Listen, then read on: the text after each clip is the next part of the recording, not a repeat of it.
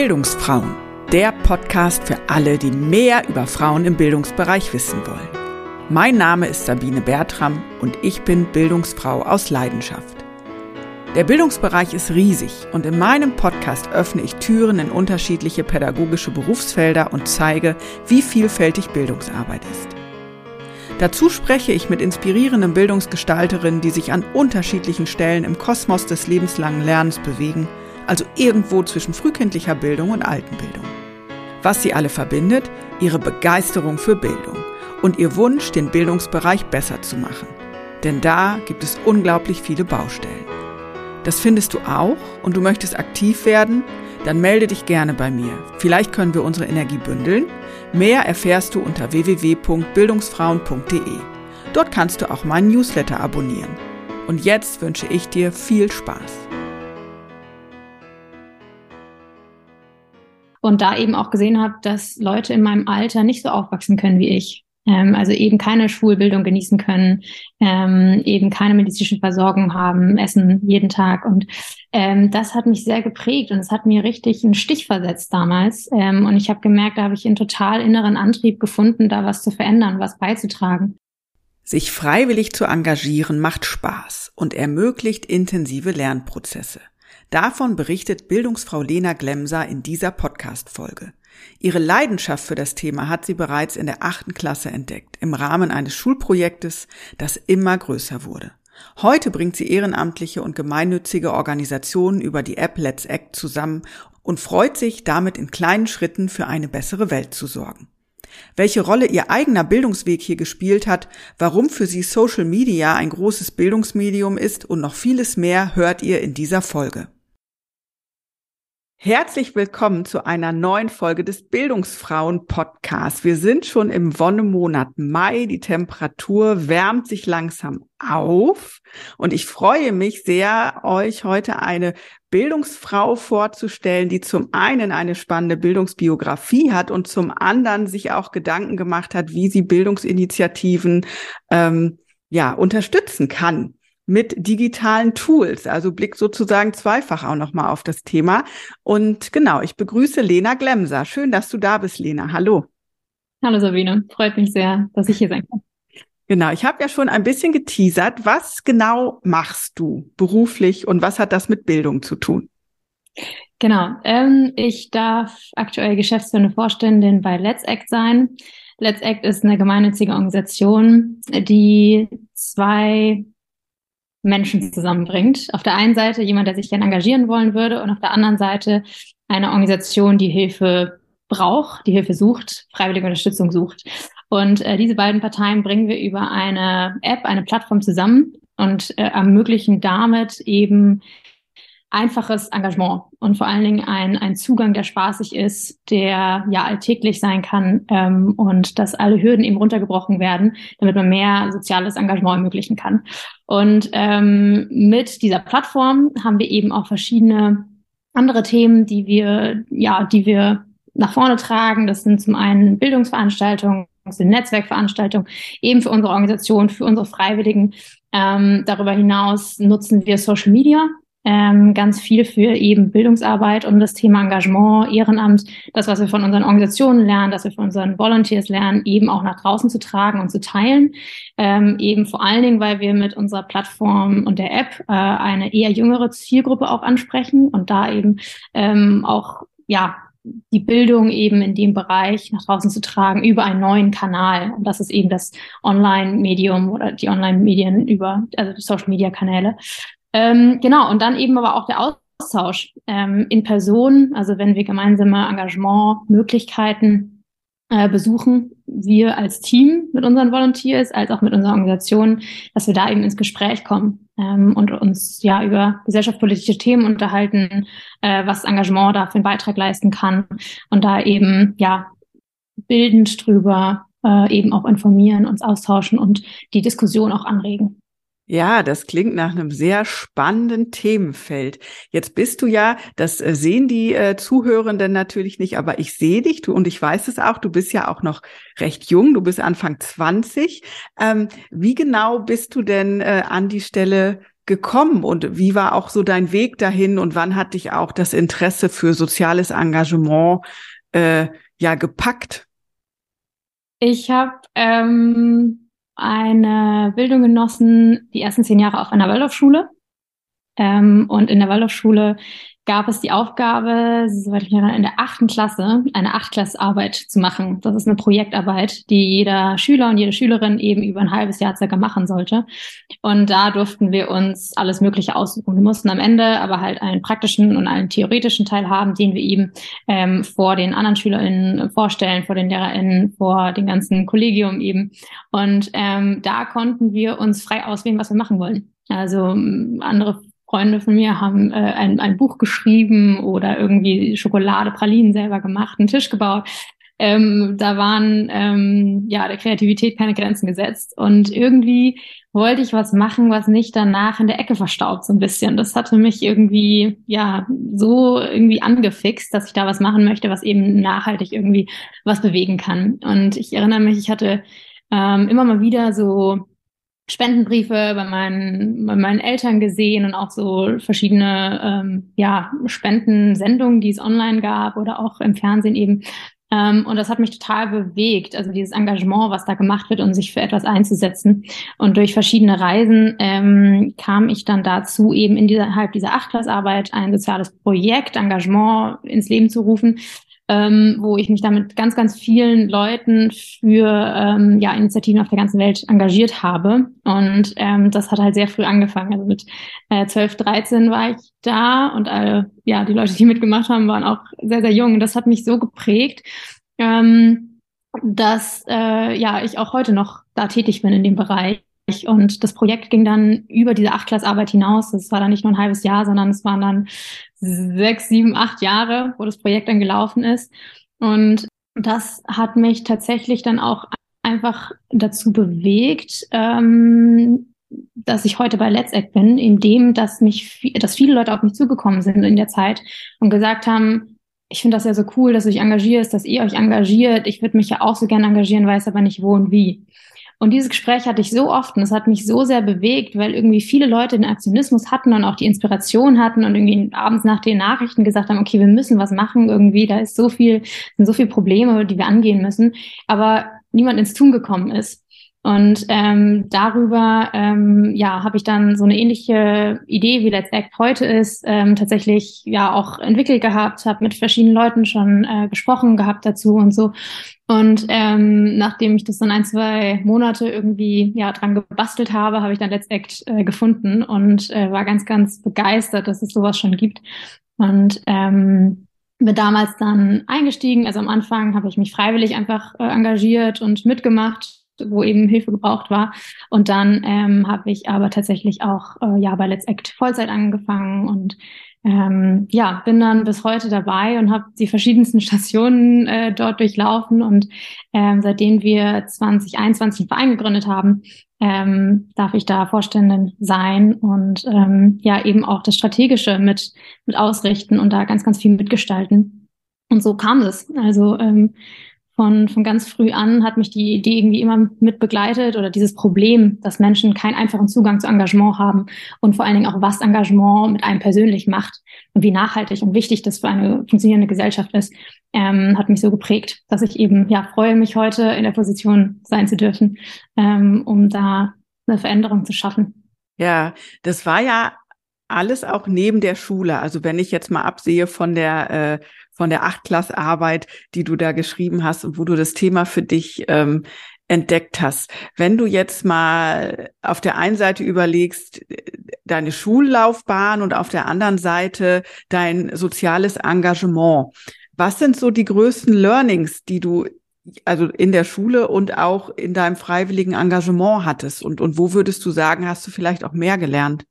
Also ich habe ganz viel aus der Schule mitgenommen, aus den handwerklichen Fächern, also wirklich das Kreative, wo man hands-on Sachen gestaltet. Ähm, das waren Handarbeit, das waren Gartenbau, also wirklich Fächer, wo man selber was kreieren konnte. Und dadurch habe ich gemerkt, irgendwie, wie kann ich für mich ein Projekt aufziehen? Wie kann ich ähm, irgendwie formulieren, was ich am Ende rausbekommen will? Also wenn ich jetzt so zurück drauf schaue, ähm, sind da ganz, ganz wichtige Dinge, die ich durch diese handwerklichen Sachen gelernt habe, die mich heute im Leben viel, viel eigenständiger machen und äh, viel, viel mehr meine eigenen Projekte auch durchsetzen kann. So und ähm, das sind die Dinge, auch, auch Gruppenarbeiten, wenn ich mich daran erinnere, eben gemeinsam mit Leuten was zu machen. Ich glaube, das ist auch aus der Schule heraus sehr gefördert worden. Wir hatten verschiedene Theaterprojekte, die wir umgesetzt, umsetzen mussten, ähm, verschiedene Kreativprojekte und da gemeinsam was zu entwickeln, das nach vorne zu bringen. Das sind so die ersten Dinge, die mir einfallen bezüglich Schule und dann das Engagement hat mich ganz, ganz viel gelehrt. Also ähm, von Organisation über die Umsetzung, ähm, also so dieses technische, wie setze ich tatsächlich Projekte um, aber auch, was es in mir kreiert hat. Also ich habe eine Form der Selbstwirksamkeit erfahren durch das Engagement und ähm, dadurch, dass ich halt eben relativ jung war und irgendwie einfach mal gemacht habe durch meine Naivität, habe ich da ganz viel, ähm, ja, Ängste, die vielleicht heute da sind, irgendwie nicht gehabt. Und das hat mir ganz, ganz viel Mut gegeben, eben einfach ähm, auch nach vorne zu gehen, irgendwie in meinem doch jungen Alter damals mit zum Beispiel Unternehmen zu reden, ob die das Projekt sponsern könnten oder sowas, wo man sich heute ja sehr, sehr viel Gedanken drüber macht. Und da habe ich, glaube ich, gemerkt, einfach zu machen ähm, und sich an manchen Stellen nicht so ernst zu nehmen. Ähm, das tut ganz gut, wenn man so Projekte eben umsetzen möchte. Und das hat die Schule natürlich aber auch ermöglicht, dieses Projekt. Also das war Teil dessen und ähm, das Projekt lief äh, neben der Schule diese sechs, sieben Jahre, wo ich dann äh, neben der Schule auch oft nichts anderes gemacht habe, weil mich das so involviert hat. Ja.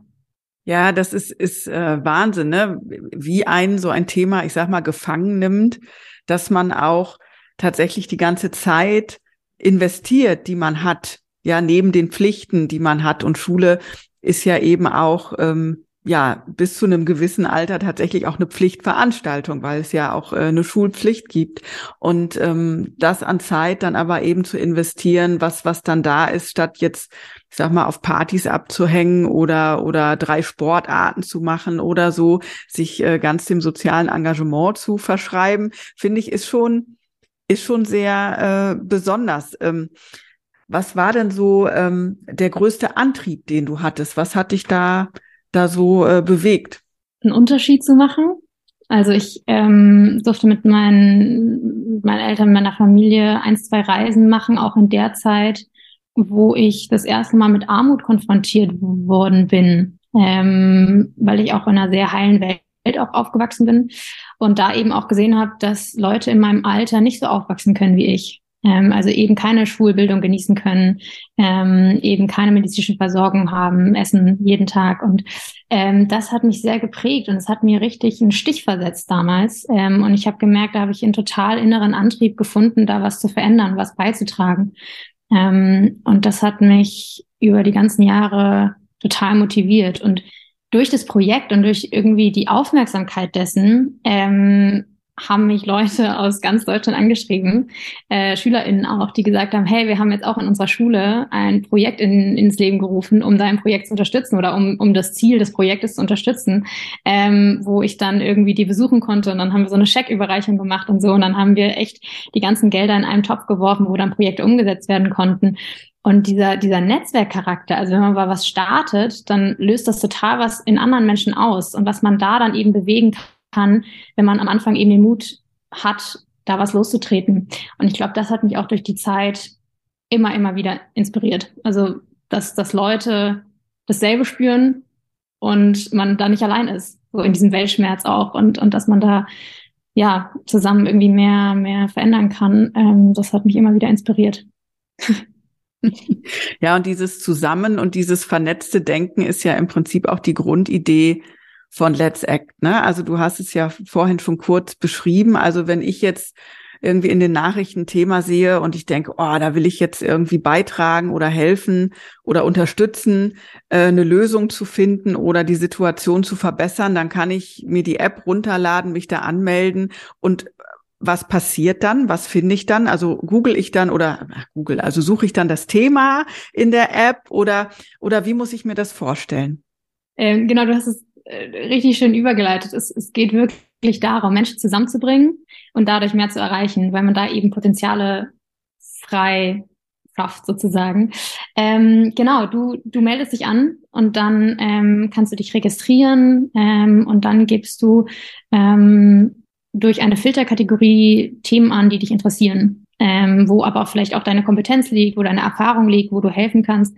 Und dann werden dir ähm, verschiedene Projekte in deiner Nähe angezeigt. Das heißt, du gibst auch noch deinen Standort an und, und in was für einem Radius du dich engagieren möchtest, auch ob du dich remote oder vor Ort engagieren möchtest. Und dann ähm, werden dir Projekte angezeigt. Projekte sind Engagementmöglichkeiten.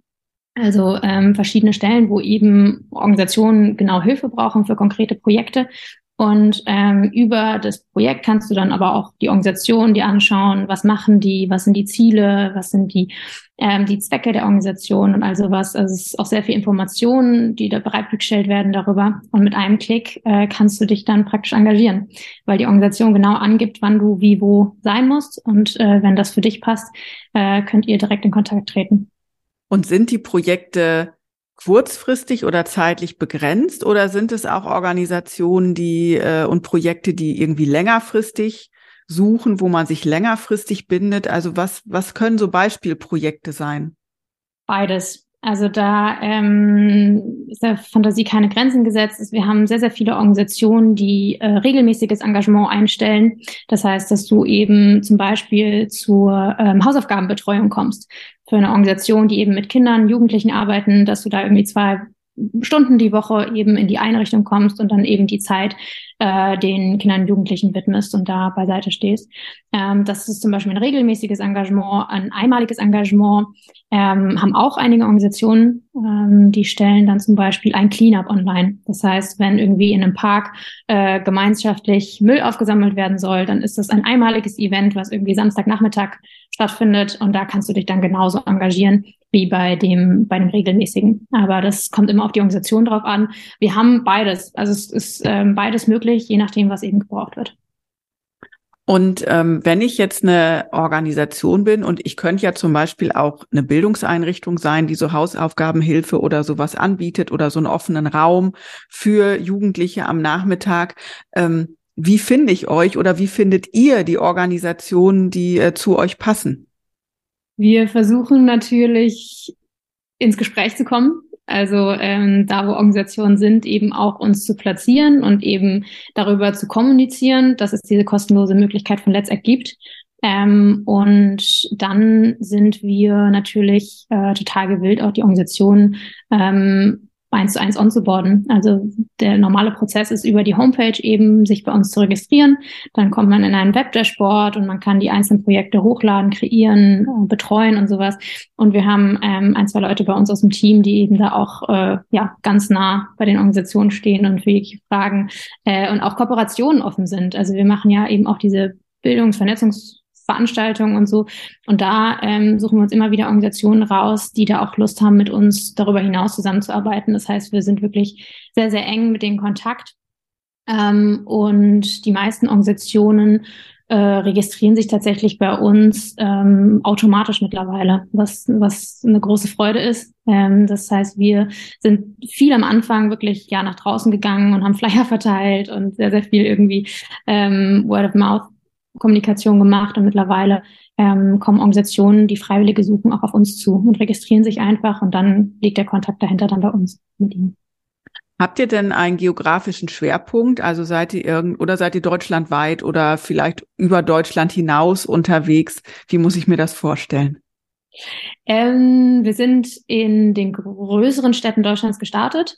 Ähm, also München, Berlin, Köln war das ganz am Anfang. Mittlerweile sind wir in mehreren Städten, äh, mehreren größeren Städten auf jeden Fall sehr gut äh, vertreten, als auch in vielen kleinen. Wir arbeiten tagtäglich dran, dass es flächendeckend ist. Also dass auch der Verein nebenan im, im kleinen Vorort von Berlin eben auch äh, Freiwillige finden kann. Ähm, und deswegen genau flächendeckend Deutschland ist, ist das Ziel bis, bis in eins zwei Jahren. Ähm, und dann wollen wir aber auch über die Grenzen Deutschlands hinaus Act möglich machen, ähm, wenn es da Bedarfe gibt. Ähm, gibt es die Technologie, die Software hinter Let's Act her, dass man es eben auch ausrollen kann und das Ganze skalieren kann. Ja, ja, ne, ich glaube, der ländliche Raum ist da auch wirklich nochmal speziell, den zu erschließen, ne, weil da zum Teil natürlich einfach weniger Menschen wohnen und die Menschen, die da wohnen, wohnen weiter voneinander entfernt. Und die öffentliche Infrastruktur ist auch nicht immer so, dass man da gut hin und her kommt. Ne? Also ich bin auch auf dem Dorf aufgewachsen, da fuhr dreimal am Tag ein Bus in die nächste Stadt und wenn Ferien waren, fuhr aber auch nur ein Bus, so ungefähr. Ne? Und das ist natürlich für Engagement dann durchaus auch ein Hindernis, oder? Voll. Und vor allen Dingen sind in ländlichen Regionen auch oft Engagementstrukturen schon gegeben. Also dass man eben in dem lokalen Fußballverein ähm, groß wird, weil irgendwie die größeren Geschwister da sowieso schon seit Jahren drin sind und so. Und dann wird das über Generationen weitergegeben. Also da sind auch andere Strukturen als in Großstädten vorhanden, ähm, weswegen es auch eben auch schwieriger ist. Also ähm, vielleicht ist da der Bedarf eben anders oder auch die Bedürfnisse von Organisationen anders, ähm, wo wir einfach auch langsamer lernen ähm, und herausfinden, was da wirklich gebraucht wird. Und in Städten ist halt auch was man sagen muss, viel Engagement, was stattfindet, eben durch Leute, die neu zum Beispiel in eine Stadt kommen und dadurch auch Anschluss finden wollen durch ein Engagement oder ähm, durch ähm, ein einmaliges Engagement eben mit Freunden den Nachmittag verbringen und es damit eben auch verbunden wird mit einer Freizeitaktivität und sowas.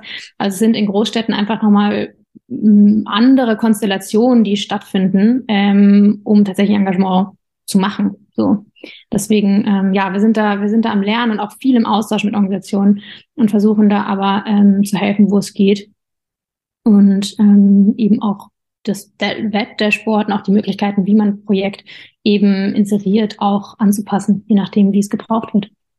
Ja, jetzt hast du vorhin gesagt, dass das, ähm, das Let's Act, die App, kostenfrei ist für die Organisation. So, aber die ganze Entwicklung und auch eure, eure Arbeitszeit kostet ja Geld. Wie macht ihr das? Voll.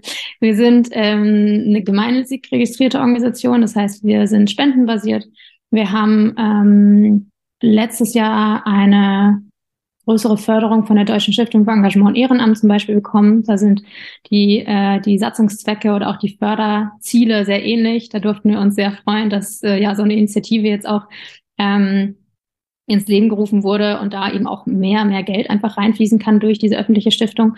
Da haben wir verschiedene Projekte gemeinsam umgesetzt. Ähm, und ja, sonst allgemein haben wir ähm, ein, zwei GroßspenderInnen, über die wir uns sehr freuen, die Let's Act ähm, sehr großzügig auch unterstützen. Und ähm, wir bauen jetzt immer mehr verschiedene ähm, ja, Art und Weisen auf, wie wir uns auch nachhaltig selber einfach finanzieren können. Ähm, da versuchen wir gerade noch so ein bisschen ausprobieren, was da möglich sein kann. Aber auch zum Thema zum Beispiel Sponsoring, also mit Unternehmenspartnerschaften, ähm, da ja, gehen wir gerade genauer rein und schauen, was da möglich ist. Wir finden, sind da noch so ein bisschen im Findungsprozess, ähm, aber aktuell sind es eben GroßspenderInnen und auch Stiftungen, die uns das Ganze ermöglichen und eben auch den Organisationen und den Freiwilligen das Ganze ermöglichen, ähm, weil es bisher letztendlich immer kostenlos gewesen ist. Ja, total spannend. Ähm, wo ich auch aufgemerkt habe, war, wo du relativ am Anfang gesagt hast, dass ihr Social Media auch ganz viel für Bildung nutzt. Jetzt ist es ja so, wenn man Bildung hört, dann denkt man immer erstmal so an die äh, an die Organisationen und Institutionen, ne, an an Kitas, an Schulen, an Hochschulen, ähm, Weiterbildungseinrichtungen, ähm, aber an Social Media denkt man da erstmal gar nicht so, sondern das ist halt ja, man nutzt es für Sichtbarkeit, für Werbung. Es ist auch ein Freizeitvertreib. Jugendliche daddeln sowieso zu viel rum. So, ne, das ist ja oft so dieses Framing, wenn es um Social Media geht. Ähm, wann habt ihr erkannt und wie habt ihr auch erkannt, dass Social Media eben auch eine wichtige Bildungsplattform ist?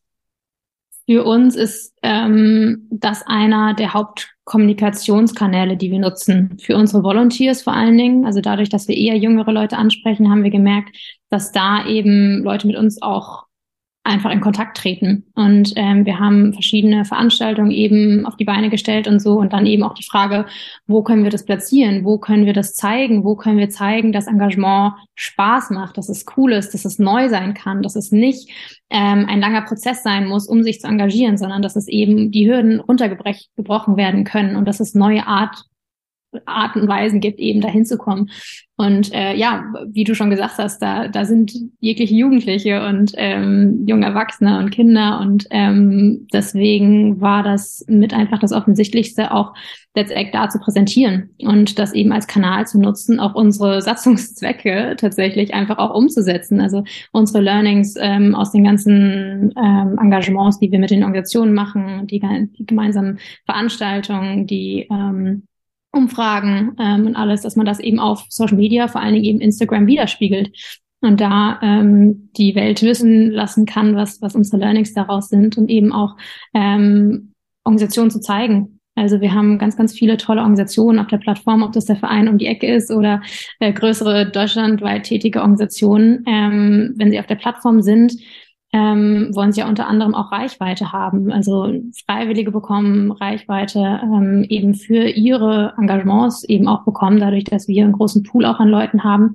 ähm, können wir da die Organisation zum Beispiel auch vorstellen und zeigen, wie vielfältig Engagement ähm, ist. Und da haben wir einfach verschiedene Formen gefunden, die total gut bei unserer Community einfach ankommen ähm, und wir da in einem sehr, sehr guten Austausch sind über, über eben ähm, Instagram und Co., was sehr, sehr viel Spaß macht. Und ähm, ja. Und wenn du sagst, ähm, ihr habt eher eine jüngere Zielgruppe im Fokus, also wie alt oder wie jung sind eure Volunteers zum Großteil? Das sind ähm, zum Großteil zwischen 20 und 35 ähm, die, die Menschen. Ähm, es ist aber eher daraus entstanden tatsächlich, dass wir eben eine App gebaut haben, weil wir uns eben gedacht haben, okay, wo daddelt man rum? Ähm, eben auf Instagram oder WhatsApp oder alles Mögliche, was man so auf dem Handy hat und dass dazwischen eben eine App ist, wo man sich einfach sozial engagieren kann. Und das kann natürlich auch eine jüngere Zielgruppe ansprechen, 16 plus. Ähm, und da wollen wir auch Menschen eben begeistern für das Engagement, die vielleicht noch nie drüber vorher nachgedacht haben. Also wenn man sich engagiert, hat man ja auch eine gewisse, gewisse politisch, politisch gesellschaftliches Interesse oder auch in den, in den Weisen interessiert und gebildet, ähm, um eben auch zu wissen, wo kann man helfen, wo muss man helfen, wo muss man sich einsetzen und so. Über eine App kann man aber auch vielleicht Menschen abholen, die sich noch nie mit Engagement auseinandergesetzt haben und eben, ja, da auch Menschen abzuholen, ähm, die vielleicht noch nicht in dem Bereich ähm, vorher tätig waren und ähm, somit auch auch jüngere Menschen, ähm, die vielleicht nicht gerade eine Ausbildung machen, studieren oder so, sondern ähm, vielleicht noch zur Schule gehen ähm, und da das das weltliche Geschehen eben ähm, mitbekommen und da aktiv werden wollen. Jetzt ist ja Let's Act digital basiert, ja. Welche ähm, Vorteile oder auch welche ähm, Chancen siehst du für digitale Tools, gerade an der Schnittstelle zum ehrenamtlichen Engagement? Sehr große. Ähm, also ich glaube, es kann viele, viele Organisationen unterstützen bei der wunderbaren Arbeit, die sie machen. Ähm, also ich glaube, ähm, viele Organisationen wissen gar nicht, was es da alles für, für wunderbare Tools gibt. Ähm, und wenn man da eben die Organisation auch mit ranführt an digitale Tools, kann das helfen, deren Zwecke einfach noch, noch besser und einfacher zu erreichen. Und ähm, eben ein großer Teil ist das Freiwilligenmanagement, die Freiwilligenfindung, ähm, weil eben ganz, ganz viele Organisationen, von denen, die wir in Deutschland haben, einfach freiwillig auch getragen werden, also ehrenamtlich. Und deswegen kann, können digitale Tools einfach nur eine große Hilfe sein, wenn, man sich damit auseinandersetzen kann ähm, und die Zeit dafür hat. Und da wollen wir es natürlich auch sehr, sehr einfach halten ähm, und nicht irgendwie kompliziert, sondern leicht zu verstehen und auch leicht zu implementieren. Und dass es da eine Hilfe sein kann für die Organisation. Jetzt aktuell habt ihr ja vor allen Dingen dieses Matching im Fokus, ne? Also Freiwillige finden ihre Organisation, Organisationen finden ihre Freiwilligen. Du hast gerade schon äh, auch das Wort Freiwilligenmanagement als, als ja, digitale Möglichkeit für die Organisation genannt. Welche Vision hast du für äh, Let's Act oder habt ihr auch zusammen als Team? Ähm, wohin kann die Reise gehen? Oder ja, wenn du mal wirklich so, ich sag mal, rumspinnst, wie groß und umfassend darf Let's Act werden? und auch die Technik dahinter? Ähm, wenn es Mehrwert liefert, dann ganz, ganz groß.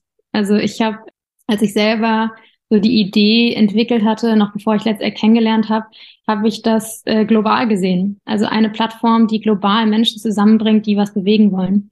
Und das ähm, sind, sind Freiwillige und Organisationen, das können aber auch Freiwillige und Initiativen sein oder Freiwillige und Freiwillige, die gemeinsam Lösungen kreieren. Also ich glaube, dieses Menschen zusammenbringen, um Synergien zu schaffen und Potenziale zu entfalten, ähm, da sehe ich einen ganz, ganz großen Mehrwert. Und vor allen Dingen eben in dem Thema Lösungen zu finden für globale Fragen, ähm, Problematiken und so ist einfach wichtiger denn je. Und ähm, letztendlich kann das in Deutschland machen, kann das aber, aber auch die Grenzen hinaus europaweit machen. Und ich glaube da fest dran, dass wenn es eben Bedarfe gibt vor Ort, ähm, und jede Engagementkultur und Struktur ist natürlich in jedem Land auch anders. Das muss man dann schauen. Aber ähm, sobald es Mehrwert liefern kann, würde ich mich freuen, dass wir da ja einfach europaweit ähm, was verändern können mit der Plattform und Menschen verknüpfen können. Ähm, genau. Jetzt bist du ja ähm, mit Anfang 20 noch ähm, relativ jung und bist aber zugleich eben geschäftsführender Vorstand oder geschäftsführende Vorständin, glaube ich, ne, für Let's Act. Ähm, welche Herausforderungen begegnen dir denn da als Führungskraft? Was sind so die Challenges, mit denen äh, du konfrontiert bist? Ähm, ja, es ist ein bisschen untypisch und oft äh, finde ich mich da auch wieder und denke mir, was mache ich hier eigentlich? Ähm, aber ich brenne tatsächlich sehr fürs Thema und glaube, dass es eine große Lösung sein kann, weil ich erfahren habe, was Engagement mit dem Gegenüber, aber auch mit mir macht. Ähm, und deswegen hilft es mir sehr, ähm, diese Unsicherheiten eben durch diese sehr starke Vision, die ich habe oder die ich, die ich da sehe für den Bereich, ähm, eben, also dass, dass es mich unterstützt, diese, diese Rolle eben auch anzunehmen. Ähm, ich lerne tagtäglich ganz, ganz viel ähm, und darf mich freuen über ein Team bei Let's Act, was sehr, sehr viel Kompetenz auch hat. Also aus den verschiedensten Bereichen kommen und mir da auch sehr ähm, einfach zur Seite stehen und wir da gemeinschaftlich auch vieles einfach ähm, entscheiden ähm, und gemeinschaftlich da nach vorne gehen. Für mich ist, ich glaube, das, das schwierigste Thema, Entscheidungen zu treffen. Also für das ganze Team zu entscheiden und auch mal zu entscheiden, wenn nicht das ganze Team dahinter steht. Also ich war ähm, vorher bei Let's Act auch dabei, wo ich jetzt nicht zum Beispiel in der Führungsebene war ähm, und da eben in diese neue Rolle reinzuschlüpfen und da eben dann das große ganze Bild zu sehen ähm, und das ganze Team mitzunehmen, aber trotzdem auch ja zu entscheiden, wenn wenn jemand auch mal anderer Meinung ist. Ähm, also ich glaube, dieses schnelle, ständige Entscheidungen zu treffen mit am herausforderndsten ist in, in dieser Rolle ähm, und in dieser Position. Wie groß ist denn das Team von Let's Act und äh, wo genau arbeitet ihr? Ähm, arbeitet ihr an einem Ort oder komplett äh, remote oder wie sieht das so aus, wenn ihr zusammenarbeitet? Voll. Wir sind aktuell äh, 17 Personen und äh, einige Haupt äh, einige Ehrenamtliche, ähm, die uns äh, immer wieder unterstützen. Ähm, und wir sind remote aufgestellt. Also seit Beginn an sind wir deutschlandweit verteilt. Wir haben aber einige Leute, die vermehrt eben in Berlin und München sitzen, wo wir uns dann auch mal irgendwie zum Coworken in Person treffen, was super schön ist. Und äh, genau, treffen uns aber auch immer wieder eben zu ja, strategischem In-Personen-Austausch als auch zu, zu Teamtrips, die wir äh, versuchen, äh, mindestens einmal im Jahr in Person zu machen, um eben auch das Team zu alignen und einfach auch dieses, dieses Online-Zusammenarbeit ins, ins Offline zu bringen und da gemeinsam Teambuilding-Maßnahmen alles zu machen. Ähm, genau. Was ist denn für dich die größte Herausforderung darin, das Team so äh, remote zu führen? Weil ich stelle mir das schon äh, nicht so einfach vor, wenn man wirklich äh, sich gar nicht so oft in Persona sieht. Ich glaube, Kommunikation ist mit die größte Herausforderung, wenn man als Organisation remote aufgestellt ist. Ähm, man ist mal in einem Zoom-Call mit irgendwie zwei Leuten, entscheidet irgendwas und dann geht man davon aus, ja, jetzt ist es ja total klar, aber die ganze Organisation, restliche Organisation weiß ja gar nicht Bescheid. Ähm, und das passiert halt in einem Office, wenn man zusammensitzt, weniger. Da ist man schneller eben mal im Gespräch und man hat die Kommunikation einfach direkter.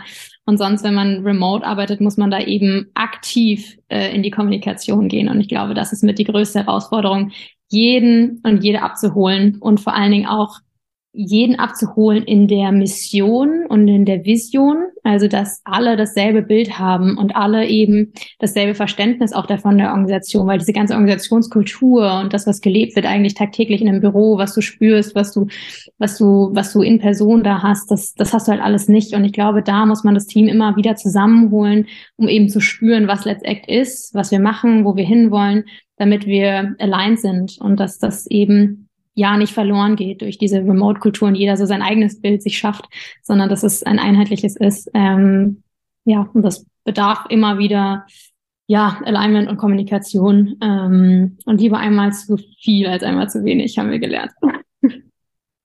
Kannst du dir denn auch vorstellen, mit äh, Let's Act, mit ähm, Schulen oder Hochschulen oder Weiterbildungseinrichtungen oder auch Kitas zusammenzuarbeiten? Gibt es da vielleicht schon was? Oder also wie blickst du auch oder blickt ihr auch als Organisation auf den äh, ja, regulären Bildungsbereich drauf? Also da ich auch aus dem Bereich komme, mich eben neben der Schule zu engagieren und auch durch die Schule die Möglichkeit bekommen habe, ein Engagement zu machen und ein Engagementprojekt durchzusetzen, ähm, bin ich da sehr stark von überzeugt, dass wenn wir eben mit Schulen, Hochschulen, Ausbildungsplätzen zusammenarbeiten, ähm, eben das auch ermöglichen können, eben diese Erfahrung von Engagement und uns da zu platzieren und da eben auch in die Kommunikation zu geben, dass es sowas gibt, äh, was jeder und jede nutzen kann. Und ähm, deswegen haben wir da tatsächlich in der Vergangenheit auch schon viele ähm, ja, Sessions so gehabt, wie wir das gestalten können ähm, und auch schon eins, zwei Ansätze konzipiert, wie wir zum Beispiel auch mit Stiftungen zusammenarbeiten können, ähm, um eben genau das anzugehen, das Thema. Also mehr Let's Act beziehungsweise das Thema Engagement ähm, in Schulen, Ausbildungsplätzen ähm, eben zu platzieren, ähm, weil ich da persönlich ein sehr, sehr großes Potenzial sehe. Was wäre denn so deine Vision für eine perfekte Kooperation zwischen Schule und äh, sozialem Engagement? Also wenn du jetzt wirklich wünschst dir was spielst, wie, wie würde das aussehen?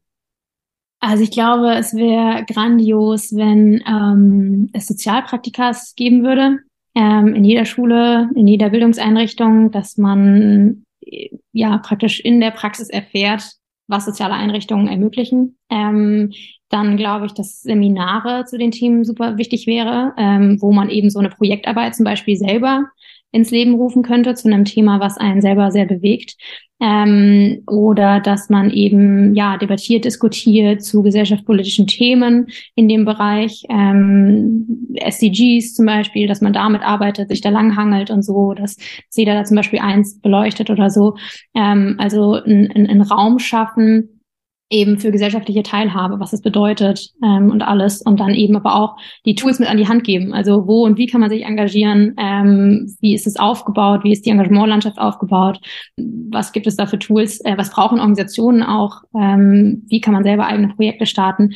Also da Seminare oder oder ja auch ähm, irgendwie äh, Kurse anzubieten mit Leuten auch aus der Praxis, ähm, die die erzählen, genau. Und dann eben von, von früh ab da rangeführt zu werden, ähm, gesellschaftlich teilzunehmen. Ähm, und ich glaube eben diese Naivität, die man früh auch noch hat, ähm, kann auch als positive Chance ähm, da sein, eben ähm, das Problem, was man vor sich sieht, nicht durchzudenken und dann eben zu sagen, nee, es ist mir viel zu groß, deswegen kann ich jetzt auch nichts machen, sondern durch diese Naivität eben das Problem einfach anzunehmen, zu sagen, okay, was ist denn jetzt der erste Schritt, den ich machen kann und dann auch wirklich ins Tun zu kommen und da diese Vor Unvoreingenommenheit eben zu nutzen, ähm, um über Probleme nachzudenken und Lösungen zu finden.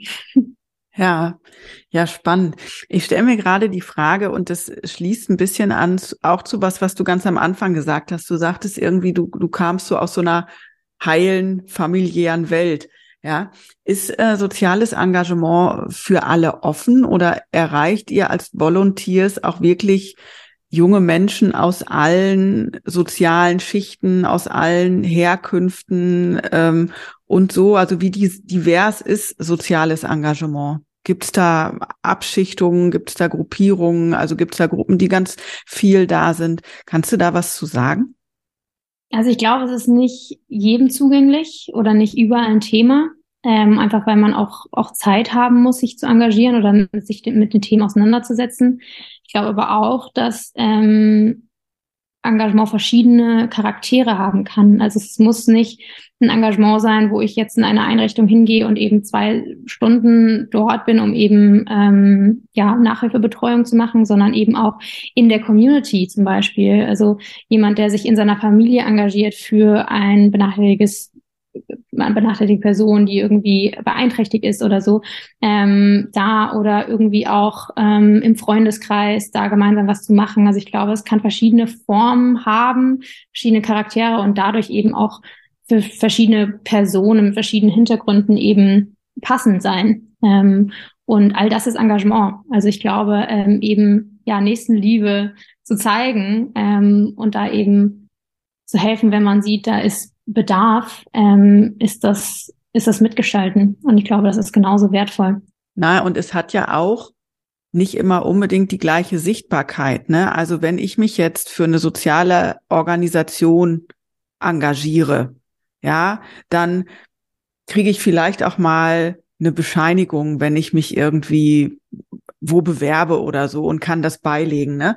Wenn ich hingegen ähm, auf das, das behinderte Kind meiner Nachbarn aufpasse oder ne, irgendwie meine, meine Cousine betreue oder wie auch immer, dann habe ich ja gar keine offizielle Stelle, die mir vielleicht so eine Bescheinigung aus, ausdruckt und, und, äh, ne, also ich glaube, dass da das Engagement tatsächlich auch unterschiedlich bewertet wird oder auch unterschiedlich sichtbar wird im, im Außen, ne? Also so die, ich sag mal, das Engagement, was eher Fürsorgetätigkeiten im nahen Umfeld sind, ist eben so wie, wie, ich sag mal, die normale Care-Arbeit auch, dann ja trotzdem auch was, was eher unterm Radar läuft, wo man ne, gar nicht so äh, mit nach draußen geht und sagt, guck mal, ich habe jetzt hier aber den Park mit aufgeräumt oder so. Ne? Also ich glaube, dass, dass das auch tatsächlich nochmal ähm, was ist, wo man echt auch nochmal mit der Taschenlampe so ein bisschen, bisschen reinleuchten äh, müsste in, in diesen Komplex, ne? Also dass das so eine Gleichwertigkeit auch, auch in der Sichtbarkeit erfährt, oder? Voll. Ähm, kommt dann aber auch darauf an, wie möchte man gesehen werden? Also, oder möchte man gesehen werden dabei? Also ähm, manche teilen das dann gerne ähm, und manche, für denen ist es halt, für die ist es halt dann einfach eine Selbstverständlichkeit, die gar nicht gezeigt werden will. So, ähm, ja, hat, hat verschiedene Charaktere. Ja, ja, also der Gedanke kam mir halt gerade so, ne, dass es wirklich, wirklich auch viele, ich sag mal, unsichtbare Elemente im Engagement gibt, wenn man sich eben über sich selbst heraus kümmert um andere Menschen oder um Themen im nahen Umfeld und ob das dann eben an eine Organisation angebunden ist oder ob das eher im Privaten passiert, so, ne, weil ähm, das ist ja was, was, was ich auch festgestellt habe, immer wieder. Also mich bereichern zum Beispiel einfach nette, kleine Beziehungen oder auch Momente, auch mit Fremden, wenn es irgendwie Klick gemacht hat und man zumindest für einen Moment sich miteinander verbunden hat. Also das sind, das sind Momente beispielsweise, die mir unheimlich viel, viel geben und die ja auch eine Form von, von Fürsorge sind, weil man eben die andere Person sieht und wahrnimmt. Aber das ist natürlich kein langfristiges Engagement oder so, aber es ist einfach, man verschenkt ein bisschen Aufmerksamkeit und bekommt eben ein Lächeln zurück. Ich erinnere mich, ich bin einmal mit dem Bus gefahren, mir saß so ein kleiner Junge gegenüber, der war vier oder fünf. Wir, wir haben, kannten uns gar nicht und wir haben uns angeguckt und wir haben uns scheckig gelacht. Irgendwie war so eine Stimmung da, dass wir uns irgendwie sympathisch fand und wir haben gelacht und neben ihm saß ein Erwachsener, ich vermute sein Vater meinte, kennst du die? Nö, ne, war die ganze Zeit am Lachen und wir sind beide dann, also hatten einfach gute Laune und ich bin dann so beglückt nach Hause und habe dann gedacht, wie lustig, was was so passieren kann, wenn eben die Beziehung auch stimmt und wie wohltuend das auch ist, ne? Und ich meine, das ist Jahre her und ich erinnere mich da immer noch dran, ne? Und das ist dann natürlich was, wo ich denke, oh, das, das wünsche ich vielen Menschen, dass sie eben einfach mal über sich hinausschauen und solche Momente auch, ähm, ja, sammeln oder, oder in ihrem Herzen sozusagen mitnehmen können. Was war für dich denn ein ganz besonderer Moment, ein Moment, der dich geprägt hat oder der dich immer noch sehr bewegt, wenn du so auf all deine Engagements sozusagen zurückguckst? Ich habe ähm, gemerkt, dass man mit Musik ganz viel verändern kann, weil das eben für Mensch, Menschen auch verbindet. Ähm, also eigentlich das, was du gerade auch erzählt hast. Ähm, und deswegen wollte ich bei dem Projekt damals, Make a Difference hieß das, bei dem Schulprojekt ein Benefits-Konzert auf die Beine stellen. Ähm, und dann haben wir mit ganz vielen Leuten das irgendwie ein halbes Jahr organisiert, weil es eine relativ große Veranstaltungshalle war. Und wir wollten da eben ähm, ja ganz viel Spenden einnehmen, um, um verschiedene Projekte zu finanzieren und haben uns da sehr, sehr viel Mühe gegeben. Und es wurde echt relativ groß letztendlich auch. Und wir haben dann äh, versucht, MusikerInnen eben ranzuholen, die auf ähm, diesem Konzert eben spielen. Und ähm, damals kam ich über die wildesten, verschiedensten Ecken ähm, auf äh, ja John, ähm, John von von Culture Candela, der Musikgruppe aus Berlin.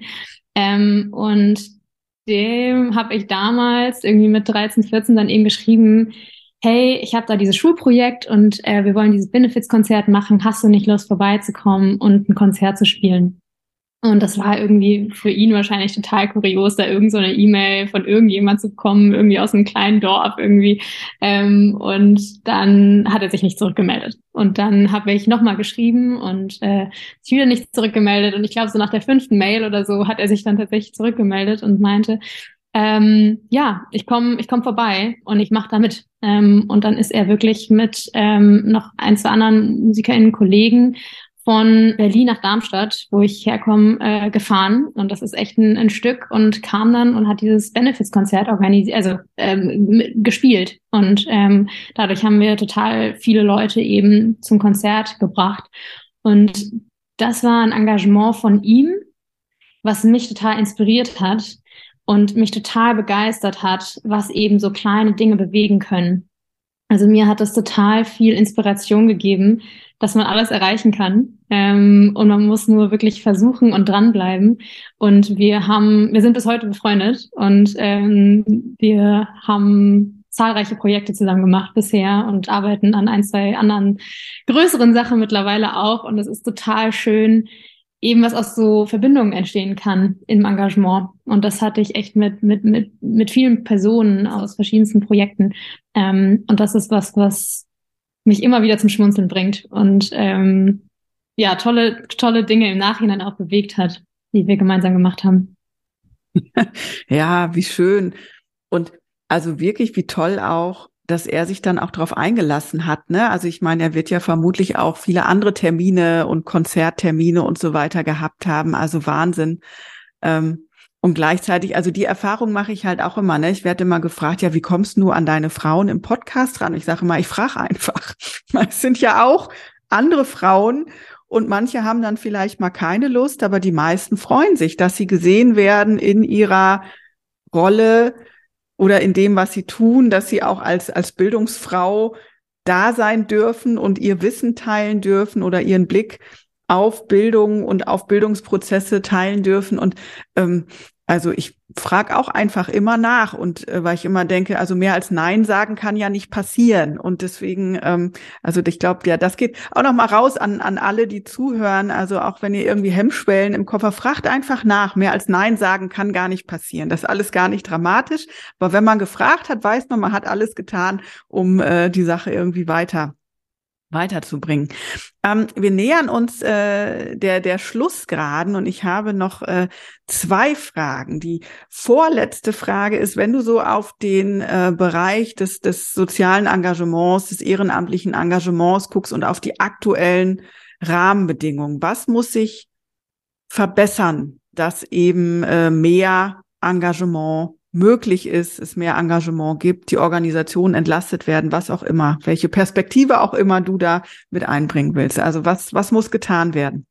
Wir sind Verein und wir sind tagtäglich damit konfrontiert, wie eng das Steuerrecht ist. Also eine Gemeinnützigkeitsrechts ähm, ja, Reform, äh, die tatsächlich auch schon im, im Gange ist. Also da macht zum Beispiel die Deutsche Stiftung für Engagement und Ehrenamt auch ähm, sehr viel in der, in der Aufbereitung da mit in der Gestaltung. Und äh, da freue ich mich sehr drauf und bin sehr gespannt, was es eben für Vereine, für Organisationen erleichtern kann, einfach in der tagtäglichen Arbeit.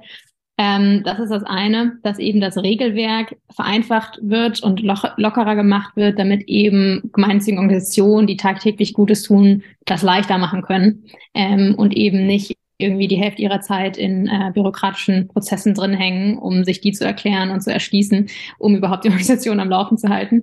Ähm, das ist das eine. Und das andere ist tatsächlich einfach das, das Thema Digitales zu nutzen für sich und seine Zwecke in der Organisation. Ähm, ich glaube, das kann, kann sehr viel bewegen, da eben so ein bisschen die Fühler auszustrecken und nicht direkt Nein zu sagen, sondern eben da auch zu schauen, wie können wir unsere Arbeit verbessern und wie können wir vielleicht effizienter und effektiver auch arbeiten mit eben digitalen Tools, die die Arbeit erleichtern. Und ähm, das können irgendwie ja, äh, also Tools sein, die die tägliche Arbeit, die Organisations Arbeit sozusagen erleichtern, aber auch eben irgendwie ähm, ja digitale Freiwilligenvermittlung oder so, ähm, die tatsächlich dann auch bei dem tagtäglichen helfen. Ähm, genau, also das ist noch ein, ein anderes Thema, dass man da äh, ja sich sich die Augen offen hält, was einen an digitalen ähm, Lösungen auch für die eigene Arbeit helfen kann. Ja, danke. Ähm, kommen wir zur Abschlussfrage, dem Klassiker, die stelle ich jeder äh, Bildungsfrau. Und zwar würdest du mit all deinen Erfahrungen im Gepäck deinem jüngeren Selbst empfehlen, ähm, deinen Weg eben auch nochmal einzuschlagen? Also du bist jetzt ja nicht ganz im Bildungsbereich, aber nah dran. Also würdest, würdest du den Weg nochmal gehen? Ähm, ja, würde ich. Ähm, also ich habe zehn Jahre auf der Waldorfschule äh, war ich. Dann habe ich mein Abitur tatsächlich nochmal auf einer staatlichen Schule gemacht, die letzten zweieinhalb Jahre, was auch eine super Kombination war, tatsächlich beides kennenzulernen. Die Freiheit, die ich in der Waldorfschule hatte, da habe ich sehr viel mit rausgenommen. Ähm, das Engagementprojekt hat mich sehr viel gelehrt.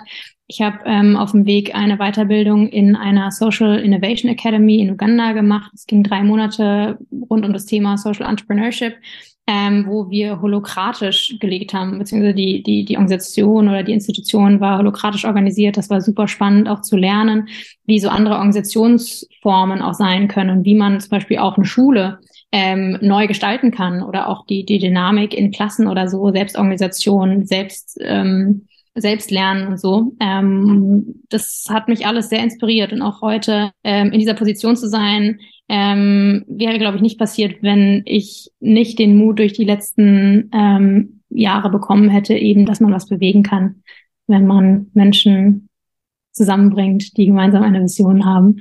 Und deswegen ähm, würde ich nichts anders machen. Und ja, freue mich sehr auf was alles noch kommt. ja, ein schönes Schlusswort. Liebe Lena, vielen Dank, dass du in meinem Podcast zu Gast warst. Ich äh, werde mir die App mal in Ruhe anschauen und mal gucken, was es hier in Hannover für äh, Organisationen gibt, äh, wo ich mich vielleicht auch einfach mal punktuell beteiligen kann oder vielleicht auch länger mal schauen. Ich werde es auf jeden Fall antesten und ich kann es auch allen Zuhörerinnen und Zuhörern empfehlen, da einfach mal reinzuschauen, äh, beziehungsweise generell einfach mal äh, in die Nachbarschaft zu schauen, wo vielleicht äh, es sich auch lohnt, sich mal zu engagieren. Schön, dass du da warst, Lena. Vielen Dank. Danke dir vielmals. Wenn ich Bildungsfrau Lena Glemser in drei Worten beschreiben müsste, dann wären das die Begriffe visionär, inspirierend und kraftvoll. Sie lebt, was sie liebt.